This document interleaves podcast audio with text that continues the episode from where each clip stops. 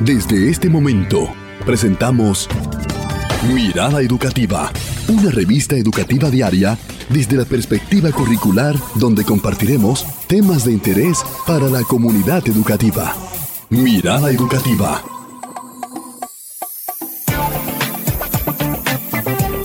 Sean bienvenidos una vez más a su programa Mirada Educativa, un programa abierto, reflexivo e interactivo Hoy nos acompaña Dalina, conductora de lo que los padres deben saber.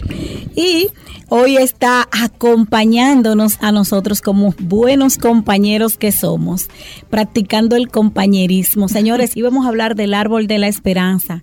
Y es que está con nosotros el coordinador en República Dominicana de la Fundación El Árbol de la Esperanza, Nasaki Cruz. Muy buenos días y bienvenido a Mirada Educativa. Le agradezco la oportunidad de nuestra participación aquí en esta emisora que es tan importante para la educación en este país y estamos a la orden y para servirle. Qué bueno que podemos conversar con usted porque el tema que tenemos hoy, muchas personas necesitan orientación, pero también necesitamos concienciarnos con este tema, la reforestación símbolo de esperanza.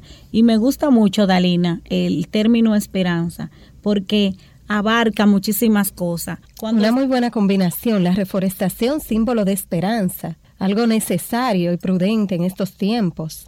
Así es, y para poder poner en contexto a las personas, nos gustaría que Nasaki Cruz nos hable de qué es la reforestación y por qué ella les mueve a crear una fundación. Sí, bueno, la reforestación hoy en día es una de las cosas más importantes que se deben eh, poner en práctica. ¿Por qué? Porque es que el medio ambiente es lo más importante que tenemos en la vida. El medio ambiente es todo, sin medio ambiente no hay vida. Y tenemos que llevar este mensaje a todos los ciudadanos, desde niños, jóvenes eh, hasta adultos porque hay que hacer entender a la población que las generaciones venideras, el futuro, no puede ser posible sin un medio ambiente adecuado. Y, por ejemplo, nosotros los que somos de la frontera, o sea, soy de la frontera, de aquí de la provincia de Independencia, específicamente en Puerto Escondido, y en esta zona hoy estamos viviendo lo que es el resultado de llevar un medio ambiente en un mal manejo. O sea, la, deforestación de la mano indiscriminada del hombre a través de los años, hoy estamos viendo los frutos, el resultado de eso.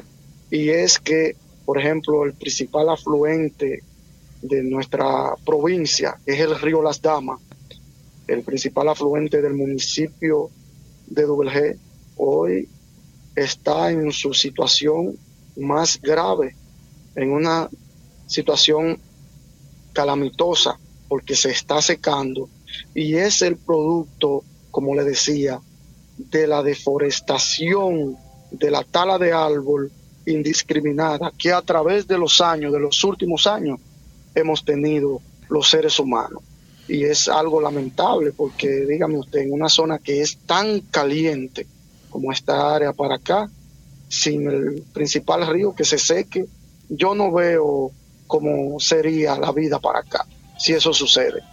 Entonces nosotros debemos centrar base y ponernos a mirar hacia el futuro y tratar de recuperar nuestros bosques, nuestro medio ambiente aquí en esta área. Usted que ha hablado de esa problemática eh, del río Las Damas, ¿qué acciones está realizando la Fundación para detener este mal y poder entonces que ese río vuelva a, ser caudaloso, como usted dice que era? ¿Qué acciones se están tomando para la comunidad, pero también para los visitantes que van ahí? Porque también la gente que visita pues tiene una responsabilidad social a cada lugar donde se mueve para cuidar el medio ambiente.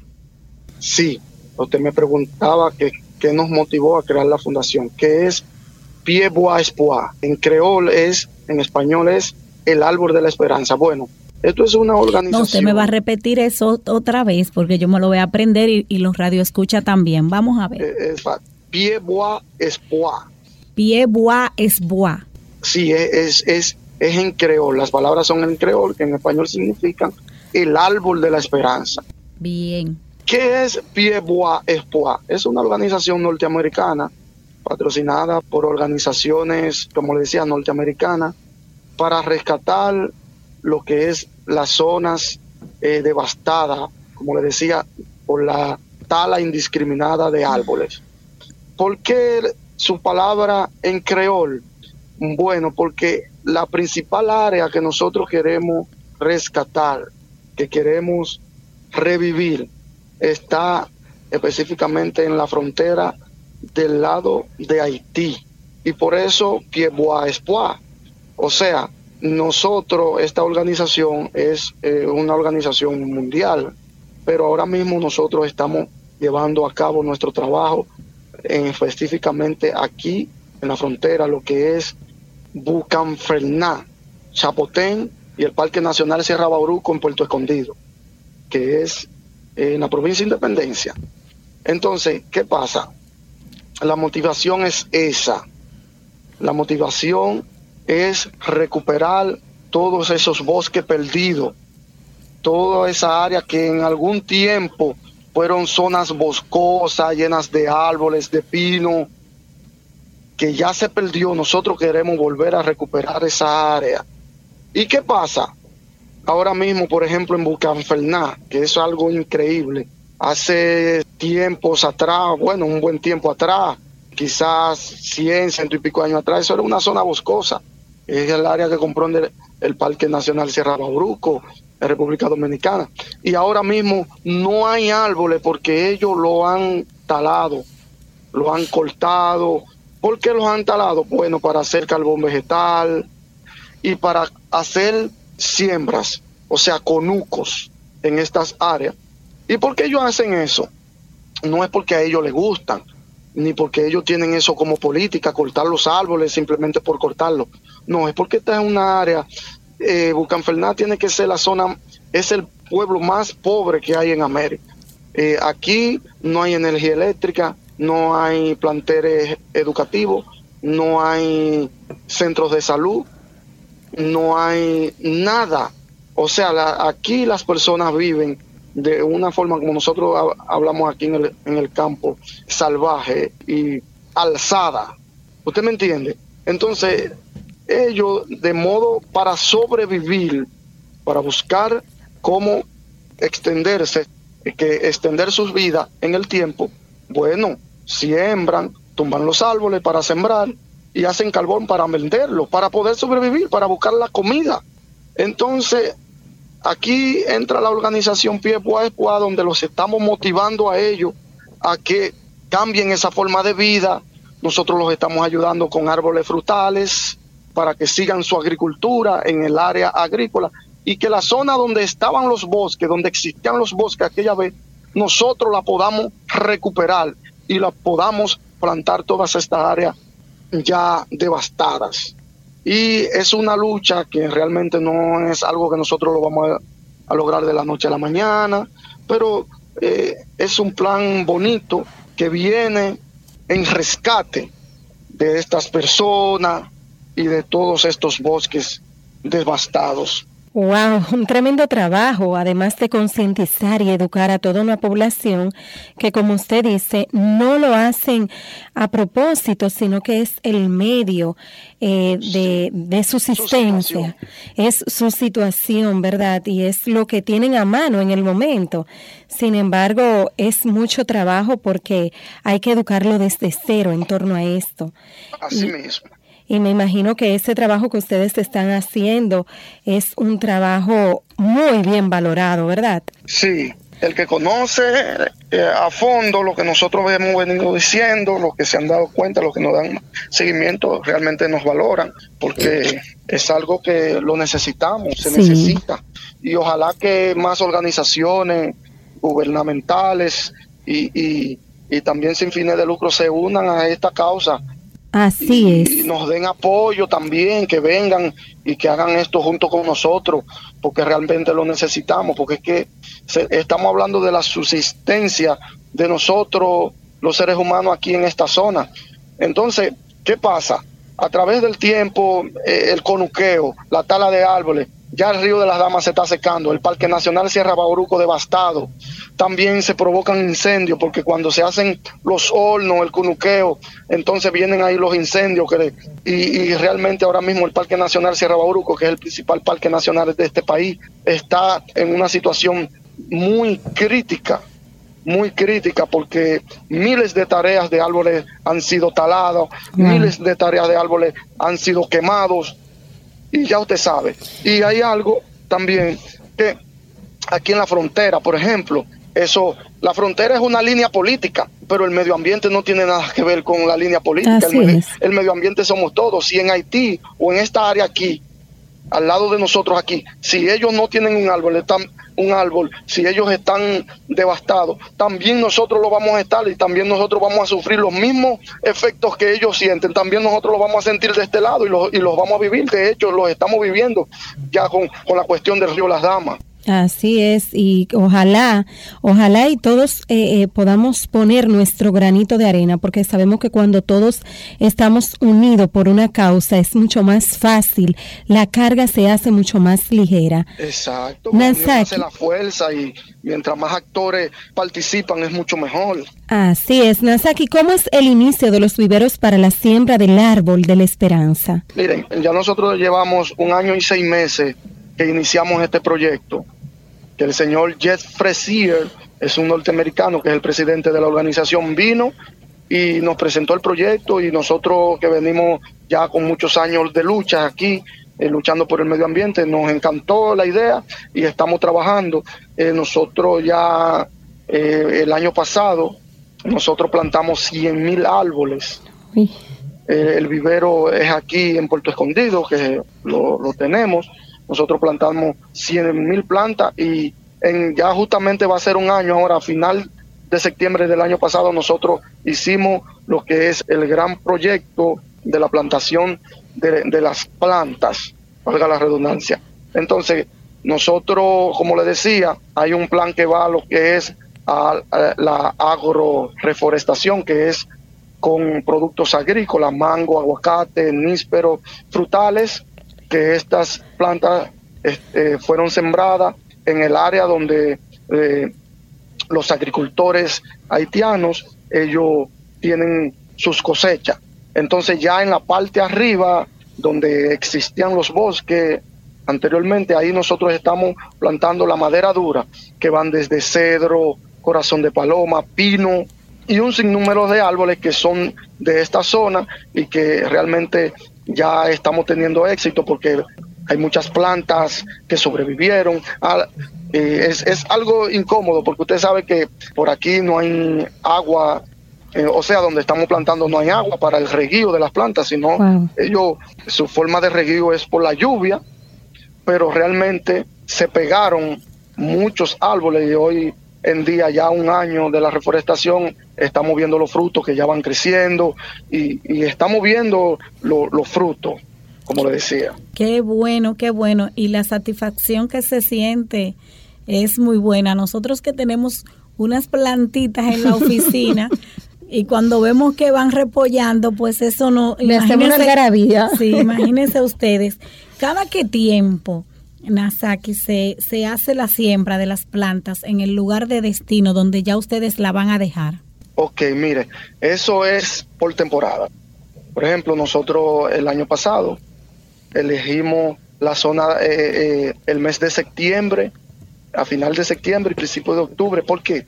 Porque en esta época es que llueve, más eh, cae agua, más llueve del año. Y entonces, para que los, las plantas puedan, no se mueran, nosotros elegimos esta, esta época. Entonces, mayormente es para estos tiempos, de entre septiembre y octubre. Pero ¿qué pasa? Este año nosotros no plantamos ahora, ni, ni vamos a plantar ahora en septiembre ni octubre. ¿Por qué? Porque nosotros, o sea, hicimos lo que es, fue una pequeña pausa en lo que es la plantación para este año 2022 para ver si es factible el, proyecto, por ejemplo, a ver si las plantas sobrevivían y eso. Entonces ya nosotros vimos que las plantas sobrevivieron, la mayoría, y ya entonces para una nueva temporada para el próximo año. Pero también nosotros, la pausa que hicimos, la dedicamos a otra labor social en Bucanfernán. Le decía que en Bucanfernán no hay agua potable. O sea, el agua que ellos usan para comer, para beber, para bañarse, es el agua de la lluvia. Oh, wow. Pero en esta zona solo llueve en septiembre y octubre. Esos dos meses, hay 10 meses que no llueven. Entonces, en septiembre y octubre ellos almacenan el agua, todo el agua posible. Hay algunas personas que tienen pozos y ellos acumulan el agua ahí para, para todo el año. Y ya cuando se le termina el agua, el lugar más cercano donde hay agua es aquí en Puerto Escondido, que quedan a unos 30 kilómetros. Ellos tienen que transportarse esos 30 kilómetros en animales, en mulo, en burro a buscar agua. Entonces, ¿qué motivó a Jeff Fresier? Vio esa problemática y nosotros, personalmente, nosotros entonces decidimos tratar a ver si nosotros encontramos agua con la construcción de pozos, pozos tubulares, para montarle electrobombas. Y lamentablemente nosotros no tuvimos buenos resultados en esa parte porque eh, intentamos, llevamos las máquinas retrograbadoras, constructoras de pozos y no encontramos agua y se hizo el estudio y los estudios arrojaron que el agua está demasiado profunda. Están a unos 1350 pies de profundidad, una profundidad que se nos hace prácticamente imposible poder sustraer el agua. Y ahora mismo estamos viendo, analizando qué localidad más cercana nosotros podemos encontrar agua para poderla llevar por tubería hacia allá y eso.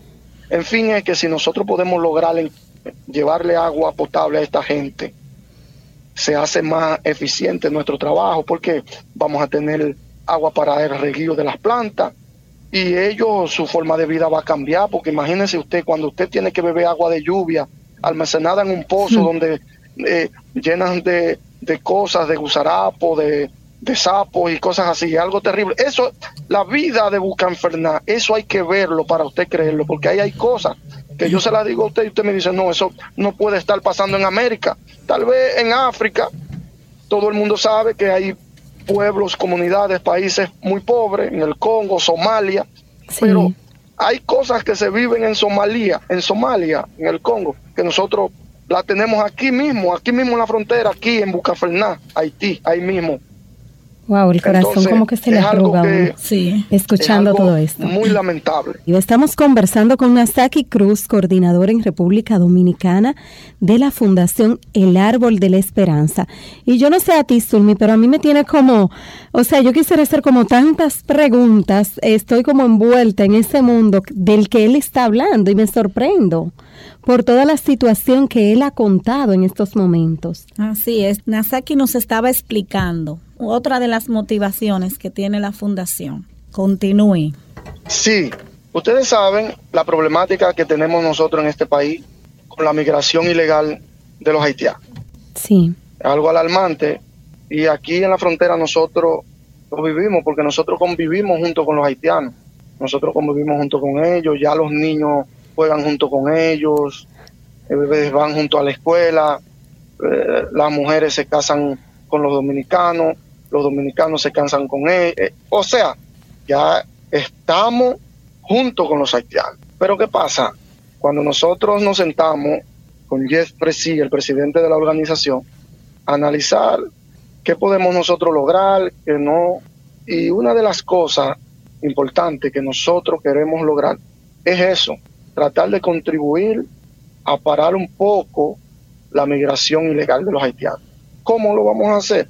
Bueno, a la medida de que estas personas que viven aquí en la frontera, del lado haitiano, en Bucaferná, en Chapotén, que ellos logren desarrollarse, que ellos logren producir, que ellos logren educarse, ellos no van a, venir a la República Dominicana. Cuando tengan mejor vida porque los haitianos vienen a República Dominicana a buscar comida. Ellos no tienen comida allá y vienen para acá a buscar comida, a sobrevivir. La necesidad, ¿verdad? Es así. Nosotros tenemos que pagar un precio caro con eso porque a la medida de que ellos vienen pasan muchas cosas, pero bueno, le decía, a la medida de que ellos se vayan desarrollando, si nosotros logramos, por ejemplo, buscarle agua, que después logramos contribuir con una escuela, con un centro médico, que ellos empiecen, usted me entiende, a desarrollarse, ellos no van a venir a República Dominicana, que ellos empiecen a hacer una agricultura sostenible, porque esa es la idea, una agricultura sostenible, no una agricultura con deforestación ni nada de eso, sino sostenible, que ellos empiecen a vender sus aguacates, sus mangos, y ya ellos van a tener una mejor vida y van a, por lo menos los de Bucaferná y Chapoté, van a dejar de venir para acá, para Puerto Escondido y Duvergé y otros pueblos cercanos, ¿usted me entiende? Y esa es una de nuestras ideas, que yo sé, como le decía, y sabemos que eso no se va a lograr ahora, pero son planes a futuro, es pensando en el futuro, en el presente y en el futuro para nosotros tener éxito. Así es. Las personas que están involucradas en, en esta jornada de, de siembra del árbol de la esperanza, ¿lo hace por remuneración económica o lo hace de manera voluntaria? Mire, usted sabe que esto es una organización sin fines de lucro. Nosotros hemos venido haciendo todos estos trabajos eh, sin paga. Lógicamente hay trabajos, eh, por ejemplo, en, en, el área de con nosotros tenemos que trabajar, plantar los árboles, hay lo que es viático y cosas así, pero nosotros, esto es un trabajo que nosotros lo estamos haciendo de manera voluntaria, pensando en nuestro futuro, en nuestras generaciones y, y, y, y en nuestro medio ambiente, porque para hacer esto hay que tenerle amor al medio ambiente, porque no todo el mundo sabemos que tiene la disponibilidad para esto, pero nosotros sabemos la importancia que tiene este proyecto. Entonces, cuando nosotros lo analizamos, no, bueno, pero nosotros venimos luchando con esto, no hay que, no, no tenemos que hacer esto por paga ni nada de eso. O sea, un servicio a la sociedad que nosotros estamos haciendo. Al país, a la sociedad, a la comunidad. En este proyecto de reforestación, ustedes, los coordinadores de la Fundación aquí en República Dominicana, ¿se han acercado a las escuelas para involucrar a los estudiantes en las jornadas de siembra? Sí, nosotros fuimos, por ejemplo, al plantel escolar de Puerto Escondido, nosotros, a su directora, le hicimos saber de nuestro proyecto y eso, aunque no en, en la primera jornada que se hizo, primera y, y, única jornada que hemos hecho, ellos no lograron involucrarse. Uh -huh. Pero estábamos en pandemia, ya, estábamos en pandemia. Por eso. Exacto, estábamos en pandemia, además de que eh, fue una. Eh, en donde nosotros vamos a plantar esos árboles, no es nada fácil llegar. Muchos voluntarios quisieron, pero era algo incómodo, incómodo, porque es que por donde nosotros tenemos este proyecto, mire, no, no es fácil llegar. Pero por lo eso, eso, eso nos restó un poco, porque vuelvo y le repito, muchas personas quisieron involucrarse e ir y ayudar y plantar. La forma de llegar al lugar se nos imposibilitaba transportarle a las personas. Pero si se busca la manera, ya más adelante yo sé que seguirán, por ejemplo, los planteles escolares, sentiremos eh, el apoyo de ellos Claro que sí. Nasaki, por lo menos acercarse a los centros educativos para irlo educando en torno a esto que sería una opción. Va, que ahí es que debe de ir principalmente el mensaje con los niños en las escuelas, en los planteles escolares, hacerles saber la importancia que es para nosotros el Parque Nacional Sierra Bauruco, nuestro río La Dama, el medio ambiente. Yo Bien. pienso que ahora eh, uno de los pasos que nosotros debemos dar como fundación es concentrarnos más ahí, en los planteles escolares, con las ayudas de los maestros y los profesores, que por lo menos irlos orientando, irlos orientando, aunque sea, no sé, una vez al mes, hacer algo con las escuelas y ir educándolos en cuanto a esto. ¿Tienen ustedes talleres de concienciación de la población? Aparte de, motivarlos a, plantar árboles también, de cómo cuidar el medio ambiente o cómo ir cambiando eh, esa mirada de solamente deforestar porque necesito un algo X o solamente ustedes van y, llevan lo, los árboles para que lo planten o también hay talleres para cambiar esa percepción. Sí, nosotros, desde un principio que nosotros eh, iniciamos con el proyecto, nosotros fuimos, íbamos, nos reuníamos allá con las comunidades, con, las iglesias, porque sí, eh, eh, hay, hay, iglesias, una de las cosas positivas que tienen estos pueblecitos, por ejemplo, Bucan Fernández y Chapotén, que sí hay iglesias, nosotros nos reuníamos con ellos, les explicábamos y los orientábamos. Y entendieron el mensaje y ellos estuvieron de acuerdo porque ya ellos se han dado cuenta que en esta área no llueve, no le llueve y tienen una sequía tan grande, ha sido producto de esto, de, que ellos talaron los árboles y realmente ellos estuvieron de acuerdo y les gustó y les gusta el proyecto. De hecho, ayer llovió en Asua, ¿eh? Eso es una muy buena, muy buena noticia para Asua, que tenía mucho tiempo que no le llovía. Ahora mismo está lloviendo. ¡Ah, qué, bueno! En Puerto Escondido está lloviendo. Qué bueno. Porque le decían, eh, eh, eh, estamos en septiembre. Sí, sí. Y, en septiembre, suele, suele llover en esta área. Así es. ¿Qué opinión usted tiene para el 2030? ¿Tendremos una, una agricultura sostenible? Sí, nuestra meta va ahí. Nuestra meta va dirigida ahí a tener una agricultura sostenible y, los bosques recuperados. La idea y, la, y, el pensar de Jeff Fresi, el presidente de nuestra organización, es esa, que él pueda mirar para el lado haitiano y mirar para el lado dominicano y ver la misma plantación de árboles, los mismos bosques, sin daño. Esa es la mentalidad de él. Para el 2030 esperemos tener salud y tener fuerza todavía para seguir trabajando. Yo sé que vamos a tener resultados muy positivos en Bucaferná, en Chapotén, en el Parque Nacional Sierra Boruco, en Puerto Escondido, que es ahora mismo donde nosotros tenemos nuestra área de trabajo. Qué bueno ha sido conversar con Nasaki Cruz. Qué bueno ver que hay esperanza y que podemos tener esperanza. Nosotros queremos un mensaje motivador a toda la comunidad a participar en este proyecto de siembra del árbol de la esperanza. Bueno, nuestro mensaje es que tenemos que tener conciencia, tenemos que ver el futuro pensando en el medio ambiente en nuestros bosques, en que si nosotros ahora iniciamos lo que es campañas de reforestación, le estamos haciendo un bien a nuestras generaciones venideras. Una recuperación del Parque Nacional Sierra Bauruco, que es un deber de todos nosotros en esta área, es un deber porque sin Parque Nacional Sierra Bauruco, la vida de nosotros en esta área se hace crítica el Parque Nacional Sierra Bauruco es el pulmón de la provincia de Independencia, de la provincia de Pedernales, de Neiva, de Barahona. Entonces nosotros tenemos que cuidar nuestros bosques. No, no solo me refiero únicamente a las personas de, de esta zona, sino del país y del mundo entero. Tenemos que pensar en el medio ambiente, porque el medio ambiente es quien nos garantiza vida a nosotros en la tierra. Como le decía, nosotros aquí hoy estamos viendo morir nuestro principal afluente de nuestra provincia, Río Las Damas, y ha sido producto de la tala indiscriminada de la mano humana del hombre. Entonces, estamos a tiempo de nosotros resolver ese problema, porque es un problema de conciencia, es un problema de tenerle amor a, a nosotros mismos.